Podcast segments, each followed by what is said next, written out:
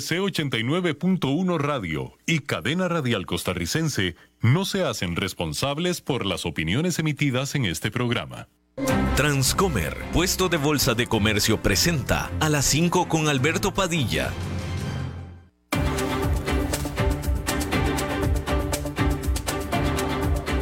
Inicia a las 5 con Alberto Padilla un programa diseñado con el objetivo de llevarte diariamente un tema de actualidad, acompañado siempre de reconocidos editorialistas, de lunes a viernes a las 5 de la tarde por CRC 89.1 Radio. A las 5 con Alberto Padilla.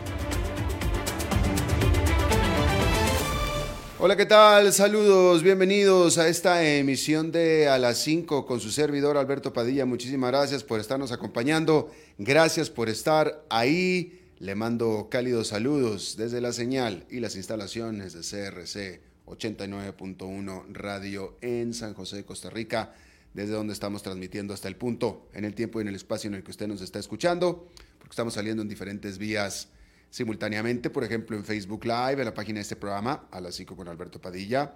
Estamos también disponibles en el canal de YouTube de este programa. Estamos en podcast, en las diferentes más importantes plataformas para ello. Spotify, Apple Podcast, Google Podcast y otras cinco importantes más. Y aquí en Costa Rica, este programa que sale en vivo en este momento a las 5 de la tarde, se repite todos los días a las 10 de la noche, aquí en CRC 89.1 Radio. En esta ocasión me acompaña, al otro lado de los cristales, tratando de controlar los incontrolables, el señor David Guerrero, alias Junior, y la producción general de este programa, siempre poderosa, desde Bogotá, Colombia, a cargo del señor Mauricio Sandoval. Bien, pues hay que decir que eh, este martes, día de San Valentín, 14 de febrero, feliz día del amor y de la amistad, la economía de Estados Unidos, los consumidores de Estados Unidos recibieron literalmente un golpe de realidad. Y es que la inflación es bien testaruda. Hay que decir que en medio de lo que era un cada vez mayor optimismo de que la inflación estaba cayendo en Estados Unidos porque estaba cayendo, las cifras de este martes, pues de nuevo fueron todo un golpe de realidad porque los precios al consumidor resulta que durante enero subieron 0,5% comparado con diciembre. Y rompiendo una seguidilla de caídas en las cifras de inflación. Esta cifra de enero es más evidencia desafortunada, lo que es una ironía, de que la economía de Estados Unidos es mucho más fuerte y sólida de lo que se estaba esperando. Y por supuesto que eso significa entonces que la inflación permanece, porque el gran componente de la inflación es precisamente la actividad económica. Hay que decir que los precios de algunos bienes, como por ejemplo los automóviles y los muebles para la casa, han efectivamente comenzado a caer, gracias sobre todo a que ya se arreglaron las cadenas de suministro, ya se recuperaron. Sin embargo, los precios de los servicios son el problema fundamental ahora. Por ejemplo, servicios como puede ser la educación o eh, la tintorería, lavado en seco, por ejemplo, todos esos están subiendo de precio específicamente por lo ajustado del mercado laboral. Los oficiales del gobierno, mejor dicho, los oficiales de la Reserva Federal de los Estados Unidos, que es el Banco Central, ya dijeron que necesitan aumentar las tasas de interés por al menos un par de veces más. Y este ah, continuo ajuste es lo que eventualmente hará que la economía más grande del mundo, la economía de los Estados Unidos, entre en recesión. Hay que decir varias cosas a este respecto. ¿sí? Eh, fíjese usted, la subida de tasas de interés actual comenzó en marzo del año pasado. Hace un año las tasas de interés estaban en 0%. Hoy están en 4,75%. Es un super ritmo, un tremendo salto de tasas de interés en un año. Casi 5 puntos porcentuales en un año. Es histórico, es muy fuerte, es una subida muy agresiva de tasas de interés por parte de la Reserva Federal. ¿Sí? Recuerde usted, la Reserva Federal está subiendo tasas de interés precisamente para alentar, eh, a ver, para, que no se confunda el término, para que no, eh, eh, para, detener, para contener a la economía. ¿Sí? La, razón de esto es que el dinero se hace más caro, el dinero del consumidor se hace más caro, el consumidor tiene que pagar más por concepto de tarjeta de crédito, por concepto del el crédito del automóvil, por concepto del crédito de la casa, más encima lo que está pagando más por los precios inflacionarios, ¿sí? Pero entonces, digamos que en ese sentido, la Reserva Federal está haciendo que al consumidor le cueste más el dinero, todavía más de lo que le cuesta con la inflación, con la intención de que deje de gastar. Y como deja de gastar, la economía se desacelera y por tanto también se desacelera la inflación. ¿Por qué se acelera la inflación con la... Por, qué se sube la inflación con el gasto del consumo? Bueno, por un asunto de oferta y demanda.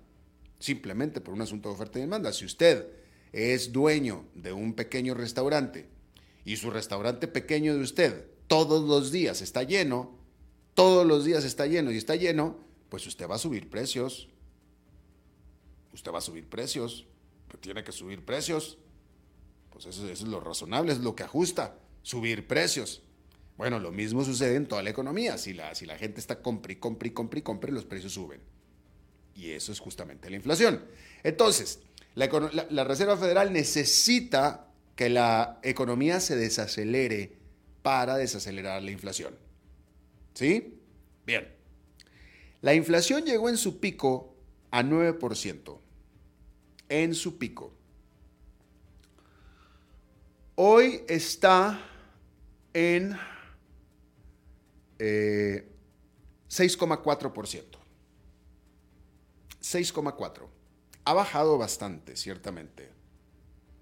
Pero ha bajado menos de 4 puntos porcentuales. Menos de 4 puntos porcentuales. Y la tasa de interés ha subido por casi 5 puntos porcentuales y la economía sigue acelerada.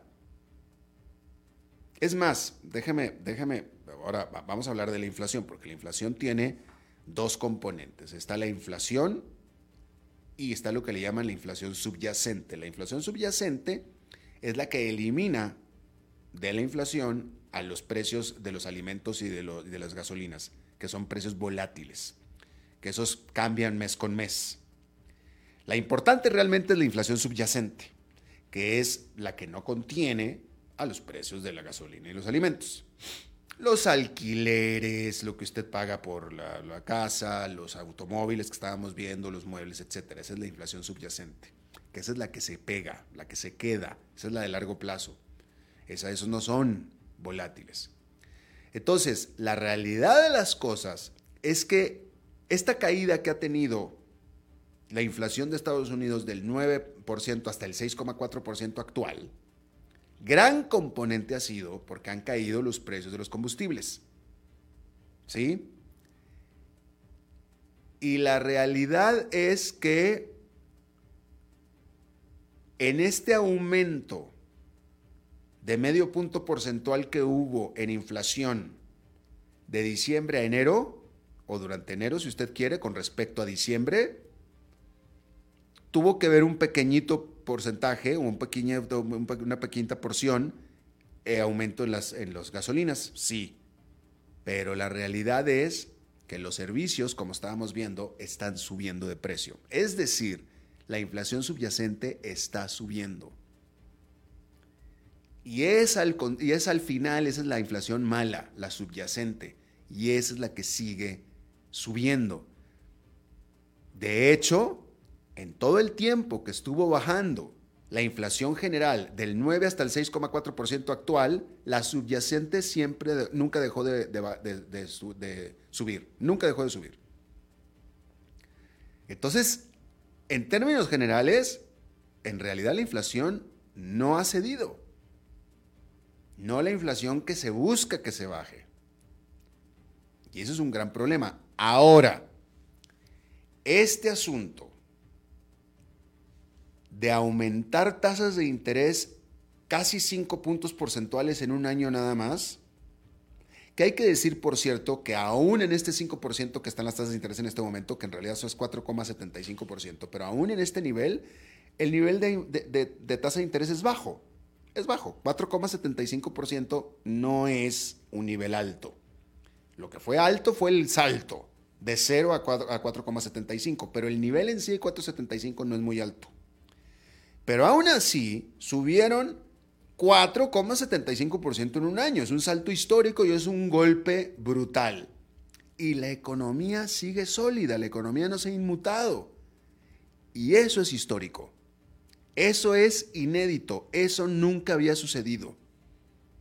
Nunca había sucedido. Es un fenómeno extraordinario, una, una eh, aberración, una aberración económica lo que está pasando. Y la verdad es que en este momento estamos, con esto, estamos en terrenos inexplorados, ¿eh? Estamos en terrenos inexplorados. O sea, nunca en la historia había pasado esto. Y, pues, entonces, quién sabe, o sea, hay que reescribir el libro de economía. Hay que reescribir el libro de economía. Y, el problema es que como estamos en terrenos inexplorados, con alzas de tasas de interés brutales y la economía sólida, aparentemente uno diría, oye, pues eso es muy bueno, ¿no? Este, pues qué bueno que la economía, qué sólida está. No, pues eso es nada más en apariencia. Pero son terrenos inexplorados. Y si usted está en terreno inexplorado, no sabe entonces qué le va a saltar por ahí. No sabe. Pues, pues precisamente está en terreno inexplorado. Y, y bueno, ahí se la dejo. ¿Quién sabe, qué, o ¿Quién sabe qué puede pasar o suceder con esta aberración económica que está viendo en este momento? Pero lo que sí, vaya, de nuevo, si seguimos como debemos de seguir el libro de texto y el libro de historia, que es lo que está haciendo la Reserva Federal precisamente, por eso la Reserva Federal está subiendo las tasas de interés, la economía eventualmente tendrá que desacelerarse. Eventualmente. Pero entonces, si la economía lleva aguantando un salto en un año de 4,75% de las tasas de interés y todavía sigue sólida,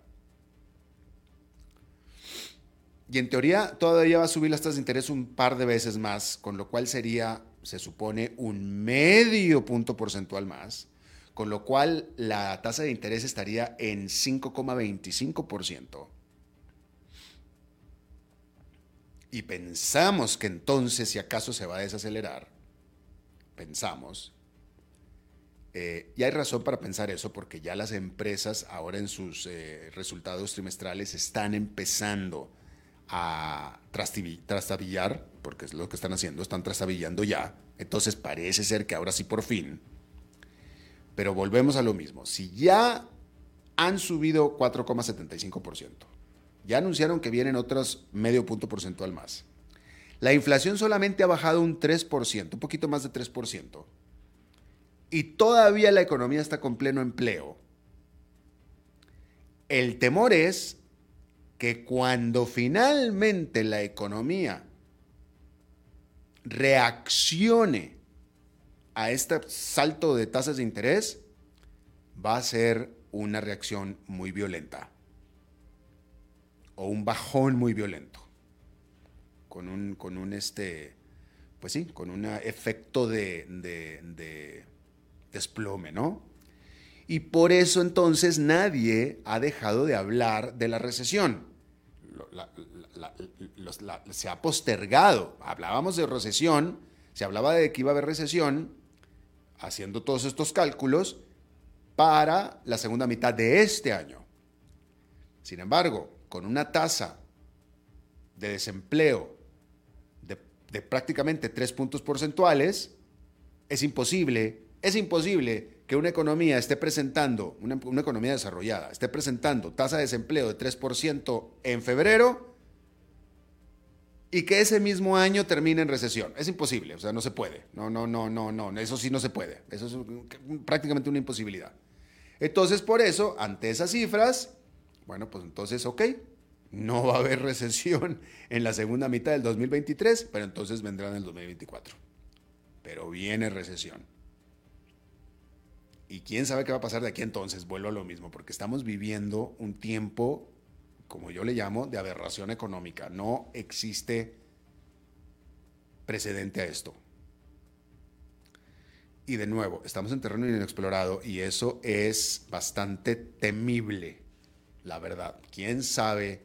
qué nos va a pasar. ¿Quién sabe qué nos va a saltar? Nos puede saltar un tigre, un leopardo, una anaconda. ¿Quién sabe qué nos va a pasar?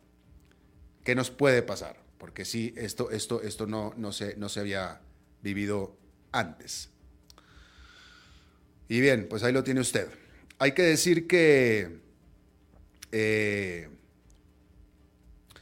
oficiales de defensa de lo que se conoce ya como el grupo de contacto de defensa de Ucrania, de miembros de la OTAN y aliados, que son como 50 países literalmente, se reunieron en Bruselas para discutir el, la provisión de armamento para Ucrania al estar Rusia comenzando con su renovada ofensiva invasora hacia ese país.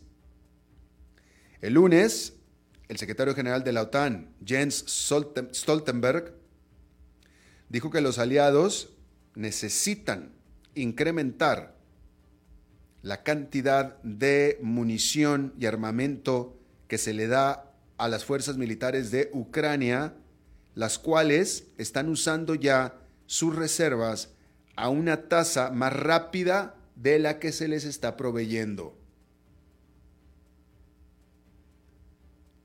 es que lo tiene usted. Hay que decir que eh,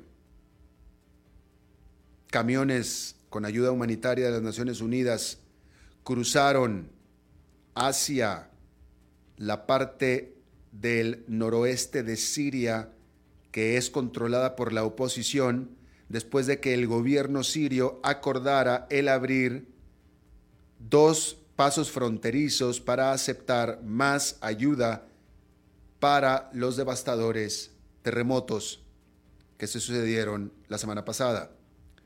Mientras tanto, se siguen encontrando todavía más sobrevivientes en Turquía. Sin embargo, un vocero de las Naciones Unidas advirtió que la fase de rescate está ya por llegar a su fin, mientras que la cifra de fallecidos por estos terremotos ya supera los 41 mil. Ahí lo tiene usted. Ah, Xi Jinping, el presidente de China, dijo que su país trabajará para tratar de restablecer el acuerdo nuclear que se tenía con Irán mientras que visitaba el país el presidente de Irán, Ebrahim Raisi, en Beijing, esta visita oficial. Este acuerdo se supone antes que existía y que se pretende que vuelva a existir, es para restringir la capacidad nuclear de Irán a cambio de que se le levanten algunas cuando menos algunas sanciones internacionales de las que sufre en este momento. Xi Jinping le aseguró a Raisi que China continuará teniendo comercio beneficioso con Irán, aunque continúa acercándose y entablando relaciones más cercanas con naciones árabes rivales de Irán. Ahí lo tiene usted. Hay que decir que, eh, bueno, pues hasta ahora ya salió una segunda persona, una mujer, pero una segunda persona que ha declarado su intención de buscar la candidatura republicana por la presidencia para, las siguientes elecciones en dos años en los Estados Unidos. La primera persona es Donald Trump. Es la primera. Hasta ahora nadie más ha anunciado que quiere correr, ni siquiera Ron DeSantis, que es el que en teoría en las encuestas puede y tiene con qué ganarle a Donald Trump, pero él no ha anunciado todavía. El único que ha anunciado en el espectro republicano es Donald Trump. Bueno, pues ahora se informa que Nikki Haley anunció que correrá por la candidatura para el 2024, siendo de nuevo la segunda persona republicana después de Donald Trump para apuntarse para las primarias hasta ahora. La señora Haley, quien fuera gobernadora del estado de Carolina del Sur, también fue embajadora de las Naciones Unidas durante la administración de Trump, antes de renunciar. Y según la información, el propio presidente le había, le había animado a presentarse a, por la candidatura. Eso es lo que se tiene de información. Pero desafortunadamente, hasta ahora al menos, Nikki Haley, nadie más, como lo estábamos viendo ayer, nadie más, fuera de Ron DeSantis y Donald Trump, nadie más figura en lo más mínimo en las encuestas de preferencia de los propios republicanos. Nadie más. Ahí lo tiene usted. Hay que decir que Ford Motor Company, esta automotriz estadounidense, anunció que recortará el 11% de su fuerza laboral en Europa. 3.800 personas perderán su trabajo en ese continente. Ford dijo que esta reestructuración la ayudará en su transición para convertirse en un jugador mucho más competitivo en el mercado de vehículos eléctricos. Para el 2026, o sea, en los próximos tres años, Ford invertirá 50 mil millones de dólares en manufactura de vehículos eléctricos y para el 2035 todas sus plantas en Europa producirán únicamente automóviles eléctricos. Ahí lo tiene usted. Le quería comentar este dato que tenía yo guardado para usted desde hace tiempo y se lo quería comentar. Eh, el año pasado, resulta que el año pasado en Estados Unidos hubo un caso muy sonado en Estados Unidos de un periodista de Las Vegas que fue asesinado por su trabajo en Las Vegas. ¿Y sabe usted quién lo asesinó? O sea, vaya, fue asesinado por su trabajo, sí, y fue asesinado por la cobertura que estaba haciéndole a un político local de Las Vegas en particular. Político el cual lo asesinó con sus propias manos. Que esto es lo más notable de todo. El tipo este, el sujeto este, lo mató con sus propias manos, lo acuchilló. El periodista había, estaba haciendo investigación y había ya reportado varios casos de corrupción, etcétera, de este oficial. Y este oficial fue y lo mató con sus propias manos. Un caso muy, muy, muy sonado y obviamente este oficial está tras las rejas, ¿no? Pero bueno, el dato que le quería comentar es que eh, en Estados Unidos, pues quizá pudiera ser más común de lo que se piensa, porque en los 10 años que comprende eh, discúlpeme, 20 años que comprende 1992 al 2022, en Estados Unidos, 16 periodistas y empleados de medios de comunicación fueron asesinados. 16. Eh, poquito menos de uno por año. Pero el punto es que en Estados Unidos también sucede, ¿eh? También sucede. En este trabajo tan sui generis en el cual a uno lo matan por decir la verdad. Eh, y como siempre lo he dicho yo, eh, como siempre lo he dicho yo, uno puede ir hablando mierda o ir hablando paja durante toda la vida y no le pasa nada. ¿Cuánta gente no conoce usted que es embustera, que es habladora, lengua larga, etcétera?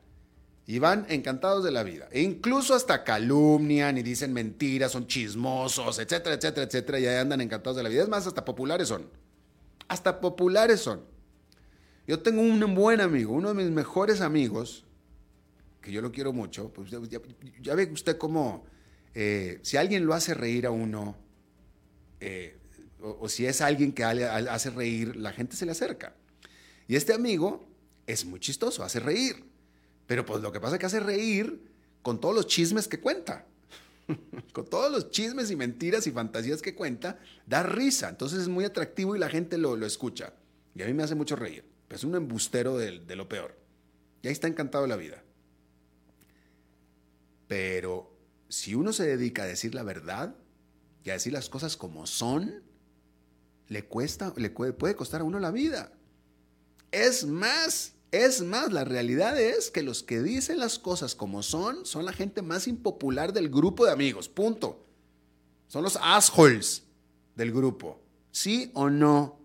¿Sí o no?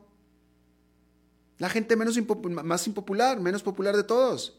El que dice las cosas como son. Es un pesado. Es un pesado. Si alguien dice un chisme, es un chistoso. Si dice una verdad, es un pesado. Y, y así es. Y bueno, y hay gente que lo paga con su vida. Este asunto de decir la verdad. Bueno, ahí lo tiene usted. Otro tema que yo tenía guardado aquí desde hace tiempo, pero no he dado tiempo de, hablar con usted. Este ya es un caso de hace un par de semanas. No sé si usted lo escuchó. De pronto se hizo medio viral en América Latina de este avión de... En, esto sucedió en Austin, en la capital de Texas, de este avión de Southwest Airlines que iba despegando de Austin hacia Cancún, por cierto y que justo en el momento que iba despegando iba aterrizando atrás de él un avión de carga de FedEx. Y eh, eh, se hicieron virales las conversaciones entre los pilotos y entre la torre de control por este que fue casi un accidente porque eh, el, controlador le dio permiso de despegar al avión de Southwest al mismo tiempo que le dio permiso de aterrizar en la misma pista al avión de FedEx. Y nadie se dio cuenta del error, excepto el avión de FedEx, que se dio cuenta, y al grado que eh, abortó el aterrizaje, no alcanzó a tocar pista, pero sí llegó un momento en el que pasó por arriba del avión de Southwest, que estaba apenas despegando, carreteando para despegar, y estuvieron cercanos por unos, cuatro, unos cuantos metros nada más, unos cuantos metros. están hablando ellos de eh, unos cuantos, yo, yo, yo, diría que unos 20 metros, digamos nada más, ¿no? En lo que pudo haber sido algo catastrófico. Y obviamente se están haciendo todo tipo de investigaciones y etcétera. Y nada más le quería comentar eh, eh, cómo sucedió desde la perspectiva de un piloto, que soy yo, por cierto. y bueno, el asunto es que eh, el controlador le da, efectivamente el controlador hace un, un, riesgo calculado y le da la autorización al avión de Southwest de despegar. Y le dice, tienes un avión atrás, un avión grande de FedEx que viene tres millas atrás. Y sí, venía tres millas atrás. Tres millas es más o menos el largo de la pista Digo, para que usted más o menos sepa cuántas son tres millas, cinco kilómetros, el largo de la pista más o menos. Es decir, ya venía apretado el asunto, ¿sí? Y le dice, le especifica, autorizado para despegar, eh, eh, eh, el de Southwest todavía no estaba en la pista, estaba, en cabece estaba por entrar a cabecera, pero le dice, autorizado a despegar, traes atrás un avión en final a tres millas. Le avisa lo que está sucediendo. Ok. El de FedEx, que viene atrás, escucha que le están dando autorización al avión de adelante, escucha, no lo puede ver porque está nublado, había neblina, no lo puede ver, pero escucha. El piloto venía poniendo atención y escucha. Entonces, rectifica y le dice, oye, eh, confírmame que le estás dando permiso a despegar a un avión adelante. Y el controlador le dice, sí, sí, sí, sí, sí, les lo estoy dando permiso. Eh, y después le preguntó otra vez al de ya estás avanzando. Y el de dijo, ya estamos arrancando. Y eventualmente el de FedEx ya venía para entonces en este intercambio. Es un avión que viene a 250 kilómetros por hora, ya no venía a 3 millas, ya venía a 2 o menos. Entonces sale de las nubes el de, el de FedEx y ve al de Southwest que apenas está empezando a arrancar efectivamente. Y ahí es donde se da todo este despelote. ¿Sí? Pero el punto es, bueno, primero que nada, ¿dónde estuvo la falla? Yo, yo creo que, el, de nuevo, el controlador hizo un cálculo, eh, eh, un riesgo calculado. No quería hacer esperar más al del Southwest y lo quería aventar al aire rápido, pero le dijo cuál era la situación, pero yo creo que faltó ahí un elemento clave que los controladores te dicen, eh, que es que, que es te lo dicen en inglés, bueno, cuando estás en Estados Unidos te dice eh, no delay, please, o eh, expedite. O en español te lo dicen así, sin, eh, no, te tardes o expedita, apúrate. Entonces ya te están dando una, orden de que te apures. Cuando te dan la orden de, cuando te dan el permiso de despegar, te dicen no delay, expedite. Y eso no lo especificó el controlador. Y eso sería una razón por la cual los de se tomaron su tiempo, porque se tomaron su tiempo, la verdad es que se tomaron su tiempo los de. Eh, pudieron haber arrancado mucho más rápido, ¿sí? Entonces, ahí salió mal eso. Eso salió mal. Pero el punto de todo esto que le estoy haciendo este comentario es porque al final, pues no pasó nada. Al final no pasó nada.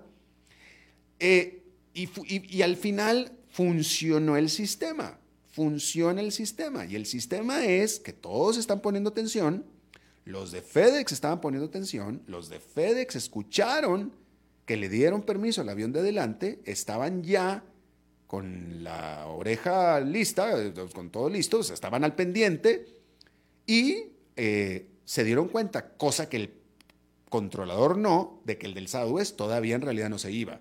Y entonces siguieron su camino, eh, o su camino, pero abortaron el, despegue, y el, aterrizaje y no pasó nada. Sí, sí hubo un error, hubo un problema, pero al final el sistema funcionó, eso es lo que le quiero decir. Al, al final el sistema funcionó. En el último, eh, la, última este, posibilidad, en la última posible, pero funcionó. Funciona. Si todo el mundo está poniendo atención, todo el mundo está en lo suyo, y alguien no, bueno, pues el otro sí la, la cacha, la agarra que fue lo que sucedió con el, lo, de, lo de FedEx. Y bueno, así es. Este, pues hay que aplicar sanciones, habrá que aplicarlas, ¿no? Pero lo que le quiero decir es, por esa razón es por la que en los Estados Unidos hace mucho tiempo no sucede un accidente de aviación comercial con todo y los decenas de miles de aviones que hay eh, eh, volando en un momento determinado y en aeropuertos tan congestionados, etcétera. En este caso incluso ni siquiera se estaban viendo porque había nubes y aún así no pasó nada al final. Porque el sistema funciona, si todo el mundo está poniendo atención. En fin, ese era el, el, comentario que le quería hacer. Vamos a hacer una pausa rapidita y volvemos con nuestra entrevista de hoy. A las 5 con Alberto Padilla, por CRC 89.1 Radio.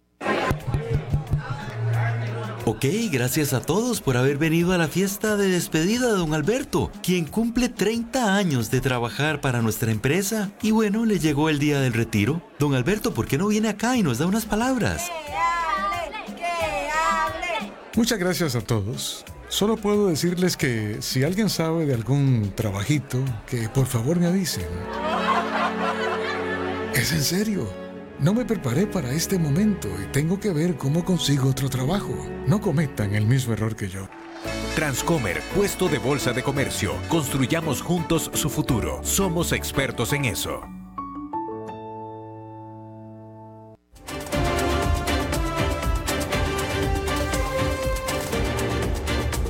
Seguimos escuchando a las 5 con Alberto Padilla. Gracias por continuar con nosotros. Bueno, en Ecuador hay pues momentos de tensión política, eh, nada nuevo en ese país, hay que decirlo, y en esta región, en este momento donde están sucediendo, en Perú, en el país vecino, etcétera, pero eh, está el viernes, este viernes pasado, la Fiscalía de Ecuador eh, allanó el despacho de nadie menos que del propio presidente Guillermo Lazo y también de la estatal petrolera Petroecuador, así como también algunas casas de funcionarios y exfuncionarios de ambas entidades en un caso de presunta corrupción en empresas públicas que salpica o involucra a un cuñado del presidente Guillermo Lazo. Eh, vamos a hablar de este asunto y le agradezco muchísimo a nuestro buen amigo y excelente analista eh, que nos visita de nuevo, Ramiro Crespo, desde Quito, Ecuador. Te saludo. Eh, gracias, Alberto. ¿En qué va? saludarte. Gracias igualmente. ¿En qué va o en qué quedó, qué resultó de estos allanamientos a la oficina del presidente, etcétera? Bueno, eh, las- est- estas investigaciones previas que se llaman son confidenciales. Mm, Los documentos que se recabaron eh, todavía deben estar siendo analizados y las- la Fiscalía tiende a no informar hasta que haya llegado a conclusiones y presente cargos o no. Entonces todavía no podemos saber. Lo que sí es eh, impresionante, especialmente para una persona en el exterior, es que se haya allanado la oficina del secretario jurídico de la presidencia, es decir, el abogado del presidente, algo que, por, lo- por ejemplo, en los Estados Unidos sería impensable, tomando en cuenta la división de poderes y el llamado privilegio del Ejecutivo. ¿Qué- qué- y qué es lo que dice la, la legislación ecuatoriana al respecto? Bueno, el detalle de qué es lo que dice, no te puedo decir, pero parece que está permitido, Mm, tanto que la fiscal lo ha hecho. Entonces, eh, eso, eh, de acuerdo a la legislación ecuatoriana, probablemente es muy legal, pero obviamente eh, internacionalmente Sí, claro. es un impacto eh, enorme, ¿no? Definitivamente, por eso precisamente estamos cubriendo este asunto. Eh, ¿Qué es este caso encuentro y de qué se le acusa o se le señala al cuñado del presidente Lazo? Bueno, se le acusa de, de haber tenido reuniones y muchas conversaciones telefónicas con un señor Cherres que ya había sido sentenciado en alguna ca- ocasión por eh, narcotráfico o algo parecido. Eh, conversaciones para poner eh, empresas públicas a ciertos funcionarios cercanos a este señor Cherres. Entonces, eso es lo que se llama el caso Encuentro y también se llama el Gran Padrino. Eh, ahora lo importante es verificar eh, si las cintas que se dicen tener, porque aparentemente hay como 10.000 grabaciones de la policía antinarcótico, de conversaciones con de Cherres aparentemente con el cuñado y otras personas relaci- relacionadas al, al, al régimen. Entonces hay que ver si esas, cuán fidedignas son en esta época en que todo, especialmente todo lo que es eh, electrónico, puede ser manipulado.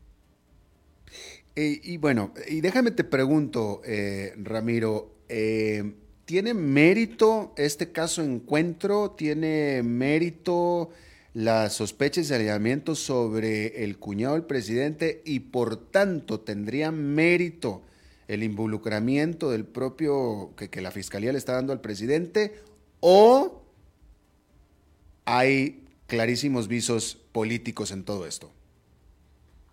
Eh, no se puede saber si tiene mérito. eh, por lo, que sí ha llamado la atención es precisamente que al cuñado del presidente, que que es una persona que ha tenido una gran reputación, no solo por su eh, carrera distinguida como profesional, sino inclusive muchos años en su juventud, estaba en los 30 años por ahí, eh, era el jefe del equipo de la Copa Davis cuando nosotros le ganamos a Arthur, eh, a Estados- al, al equipo de Estados Unidos con Arthur Ashe.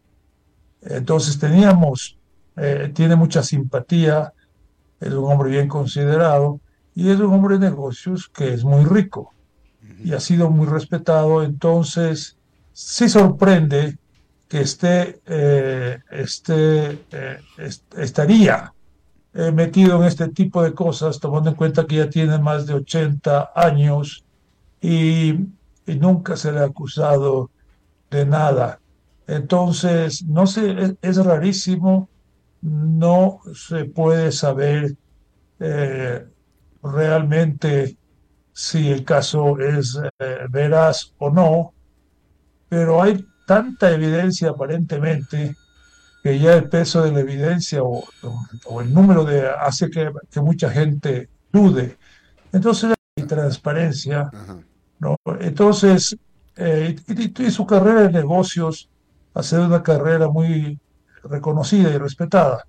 Entonces, eh, no se puede saber. También coincide con el famo- la famosa consulta popular y con lo que se está viendo ahora que podría haber sido un eh, fraude electoral, tomando en cuenta la capacidad que tiene, por ejemplo, Rusia y Cuba y los países, por lo tanto, del socialismo de- del siglo XXI, de manipular el Internet.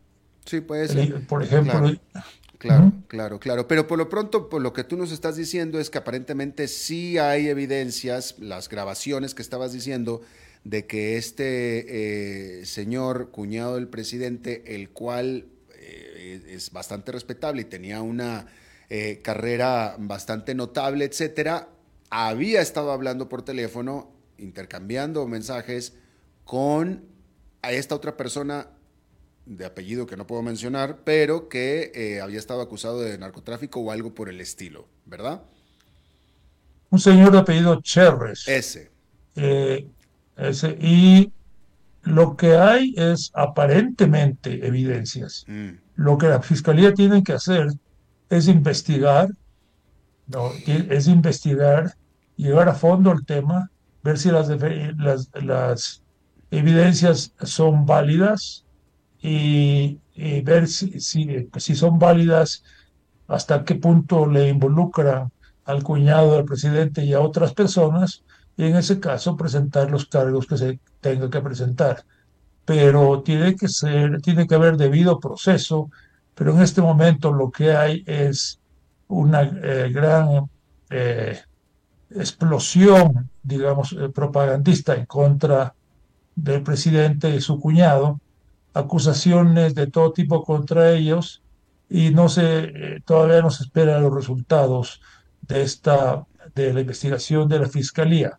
Entonces, yo creo que lo que el Ecuador tiene que hacer, obviamente, y pensando en la estabilidad que es tan fundamental, especialmente en el Ecuador, lo que debe hacer es esperar y eso sí exigir que la investigación siga su curso sin interrupciones, sin eh, eh, obstáculos, sin eh, bloqueo o a la justicia, de tal Sí, bueno, no, es la mejor conexión la que tenemos, sí, exactamente. Vamos a ver si en los siguientes segundos se, se retoma la conexión con eh, Ramiro. A ver, bueno. Eh, y sí, bueno, eh, todo esto en el contexto, porque esto, esto, esto me parece que es eh, importante mencionarlo. O sea, el, el principal punto débil y de ataque que tenía o que tiene. ¿Estás ahí, eh, Ramiro? Sí, aquí estoy. Ahí sí. está. Es que tenemos un poquito de mala, de mala conexión. Pero bueno, ya para terminar con esto, simplemente para, eh, estaba mencionando yo que eh, eh, eh, el, el principal punto débil del presidente Lazo y la, la- la parte por la que siempre lo atacaron mucho es por el hecho de ser un hombre rico. Es un hombre que se ha hecho solo, pero que ha sido banquero. Y eso en algunas partes de nuestra Latinoamérica es algo malo. De ser, es algo que, perdón, le, que le no señalan. te- la, la comunicación está mala. Así es. Bueno, este, no, bueno, eh, vamos a, vamos a, desafortunadamente tenemos mala comunicación. Eh, Ramiro, te agradezco muchísimo, si es que me escuchas, te agradezco muchísimo que, que hayas eh, aceptado charlar con nosotros y ponernos esta información aquí en la mesa, pero pues sí, de nuevo, es una lástima, como dice Ramiro, pareciera que ahí están las evidencias, pero vi- viniendo de alguien que por ser rico, y por ser un empresario y por ser un banquero, ya de por sí levantaba suspicacias. Nada más por solo hecho, hecho- hecho- hecho de serlo. Porque de nuevo, en algunas partes de América Latina, ser rico, ser banquero, eh, ya levanta suspicacias porque sí. Y luego, eh, desafortunadamente, salen estos casos al paso y eh, pues digamos que los ataques y las suspicacias son especialmente pues puntiagudas, especialmente duras, ¿no? Ramiro, ¿sigues con nosotros? Sí, estoy contigo, estoy escuchando muy Ah, bien. Este, bueno, bueno, pues sí, estaba diciendo eso, hombre, que, que es una lástima que, que, que vaya- ya se verá cuáles son los resultados de las investigaciones y si es verdad o no es verdad todo esto, pero eh, eh, sí, sí, eh, el- es, una, es una posición de desventaja, digámoslo así, o ya de por sí sospechosa en algunos países que alguien sea rico y banquero, ¿no? Es que eso era de lo que se le acusaba a- a- a- a- como si fuera algo malo a Guillermo Lazo desde el principio, ¿no? Así es, lamentablemente se ha creado en nuestros países esa- ese tipo de percepción. eh, eh, entonces, quien es rico y, ban- y ba- banquero abiertamente, haciéndolo de una manera eh, o aparentemente muy honesta, es desconfiado. Pero lo que ocurre es que muchos populismos llegan al poder, como en el caso de Venezuela, etcétera, llegan al poder eh, y se quedan en el poder y se hacen millonarios en el poder. Creo que la mentalidad en el Ecuador está cambiando porque hace unos 20 años la gente joven quería ser funcionario público, ahora creen, quieren ser emprendedores.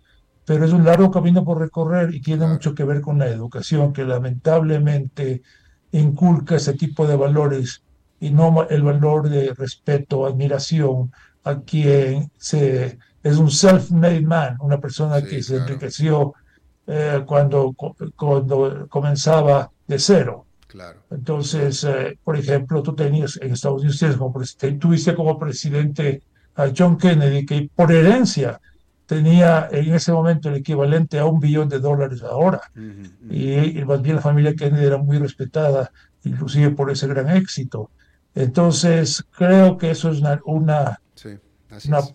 problema serio en América Latina y ojalá cambie, porque yo creo que tiene que ver mucho con nuestro eh, subdesarrollo y con el hecho de que el Estado se apropie de las empresas críticas estratégicas del país porque se piensa precisamente que si lo maneja el sector privado va a ocurrir el tipo de cosas que tú mencionas, cuando lo que se está viendo es que las empresas manejadas por el Estado eh, y el Ecuador son botín político eh, y que distorsiona inclusive la motivación de la- los incentivos de la gente para entrar en la clase política. Mucha gente que no ha valido la pena en los últimos años ha- y que ha acabado en la cárcel ha entrado a la política no por el bien común, sino por hacer negociados con las empresas estatales. Así es.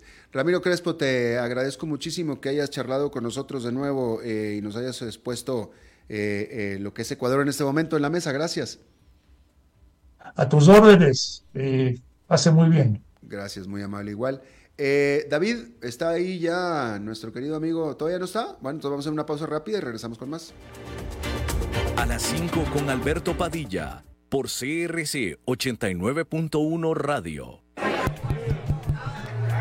Ok, gracias a todos por haber venido a la fiesta de despedida de don Alberto, quien cumple 30 años de trabajar para nuestra empresa. Y bueno, le llegó el día del retiro. Don Alberto, ¿por qué no viene acá y nos da unas palabras?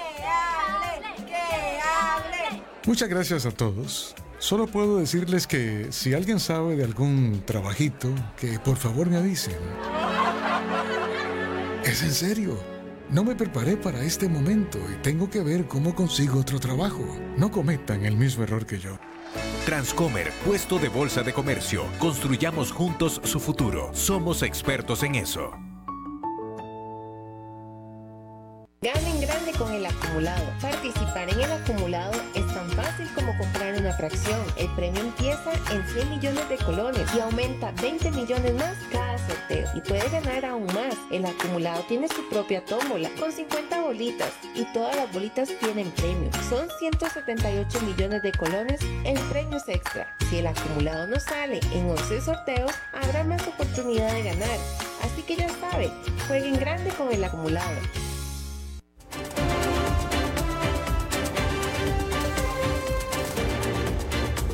Seguimos escuchando a las 5 con Alberto Padilla. Bueno, estamos esperando, ahora sí, ah, ya no estamos esperando. Eh, Fernando Francia, ¿cómo estás? ¿O sí estamos esperando? Está, ah, lo tienen mute. Fernando Francia, estás en mute. Fernando. David, ¿no será que los controles te están controlando a ti el día de hoy? Ahí Acá estás estoy, acá estoy. Fernando, por favor, hombre, ¿qué, qué- qué nervios nos pones aquí a, a- a sudar, hombre? Qué barbaridad. Es para ver si estamos todos atentos, estamos todos en sintonía. Hay que poner un poquito de adrenalina en la radio a Sí, veces. sí, no, definitivamente. Yo sí, yo ya estoy con los- las canas de punta ya. A David hay que, hay que ponerlo a, a trabajar, que no sea todo así facilito, ¿verdad, David? David, sí, sí, sí, de por sí. Adelante, mi querido Fernando. Vamos rapidito. Hoy, hoy tengo algo corto porque ustedes alguna vez han notado que pues cuando eh, están necesitando algo y entonces pues eh, van a internet a buscarlo y de repente las redes sociales comienzan a bombardearles con ese mismo producto, con marcas, con comercios que lo venden, ¿no? Pareciera cosa de magia, ¿no? Pero con los avances de la interacción e intercambios de información en Internet, pues realmente es un paso sencillo en marketing. Digamos que ustedes tuvieron que cambiar sus audífonos, no sé, un, un aparato, ¿no? Para hablar de algo que, que nos generó problemas hoy. Entonces, buscan una tienda, ya sea en redes o en alguna página web, y pues de inmediato los dueños de esas redes que ustedes ya visitaron o de esas páginas web que visitaron, pues te etiquetan, vamos a decirlo de alguna manera, primero anónimamente, no saben quién sos, simplemente sos una especie de número, porque saben que navegas desde Costa Rica y pues algunos pocos datos más, ¿no? Pero no necesariamente tienen tu nombre, no te identifican, ¿no? Pero cuando volvés, saben que sos vos y por lo tanto saben qué costumbres tenés y qué páginas estás visitando. La clave es que te den contenido que vos quieras ver, para que vos quieras volver. Una vez que saben que estás buscando un producto determinado, pues entonces allí vos volvés a visitarlos. Y cada vez que le das clic a alguno de los enlaces que eh, te van mandando, pues entonces le proporcionas más información a eh, quien está vendiendo esos productos. Y no solo eso, sino que eh, empezás a puntear, es decir, a ganar puntos en una especie de ranking que ellos van a ir construyendo de quién visita más contenido de tu, de tu página o de tu comercio. Y entonces, pues van dándote seguimiento más, eh, con más acuciosidad. Hay varias formas de hacerlo. Una de esas formas es eh, eh, de forma pues anónima, digamos, eh, y otra con información de contacto, ¿no? Si tienes sistemas de marketing como un CRM, que es un software que automatiza listas, contenidos, contactos y el viaje, digamos, de el cliente, pues entonces se automatiza todo eso. Y si no, pues puedes hacerlo un poco más a pie, digamos, por las vías de las redes sociales o de distintos formularios.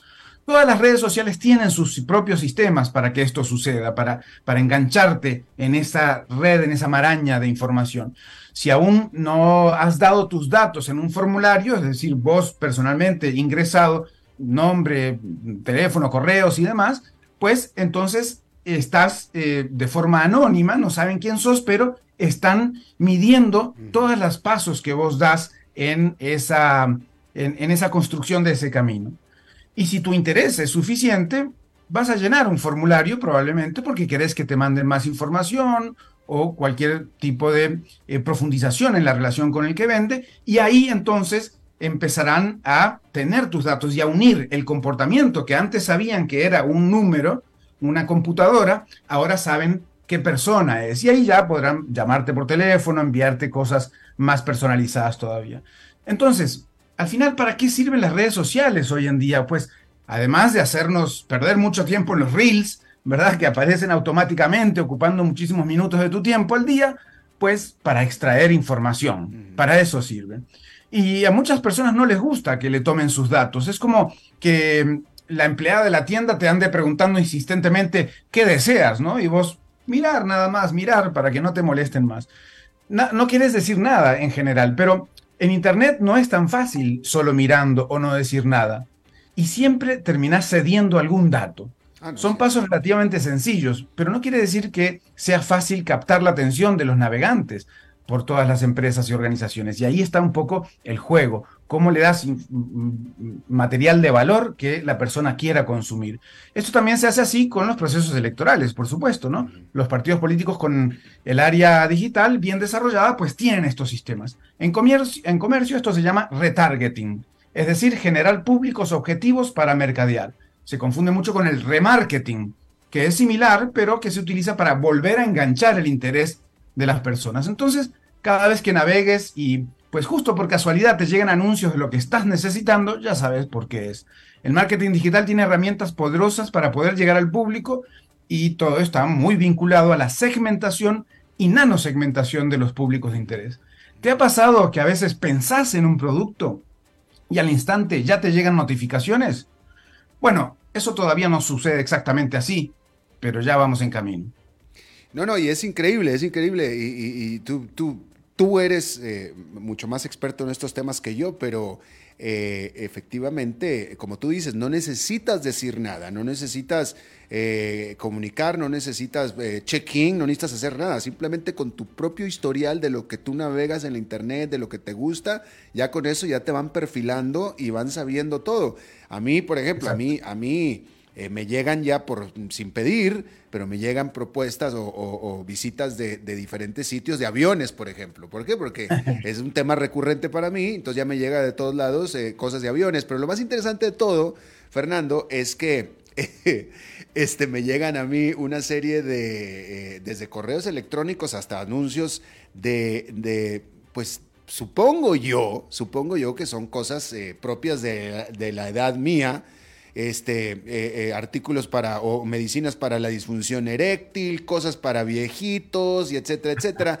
Y yo digo, a ver, esto no creo que se lo manden a los muchachos de veintitantos años. Yo creo que estos me perfilan en el tipo de, de, sitios que yo visito que si de aviones, que si de noticias, que si veo documentales, que si veo este, eh, videos de barcos hundiéndose, etcétera. Este es ser un viejito, entonces me, me, mandan cosas de viejitos.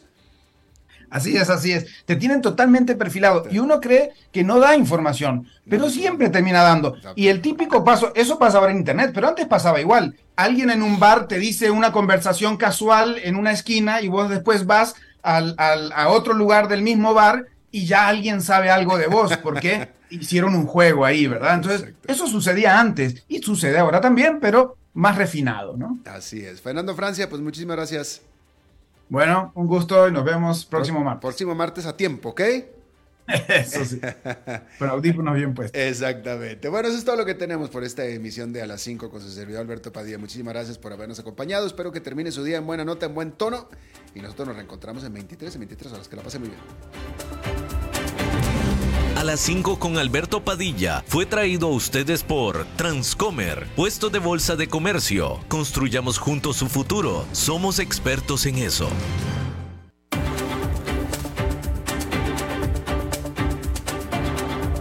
Concluye a las 5 con Alberto Padilla.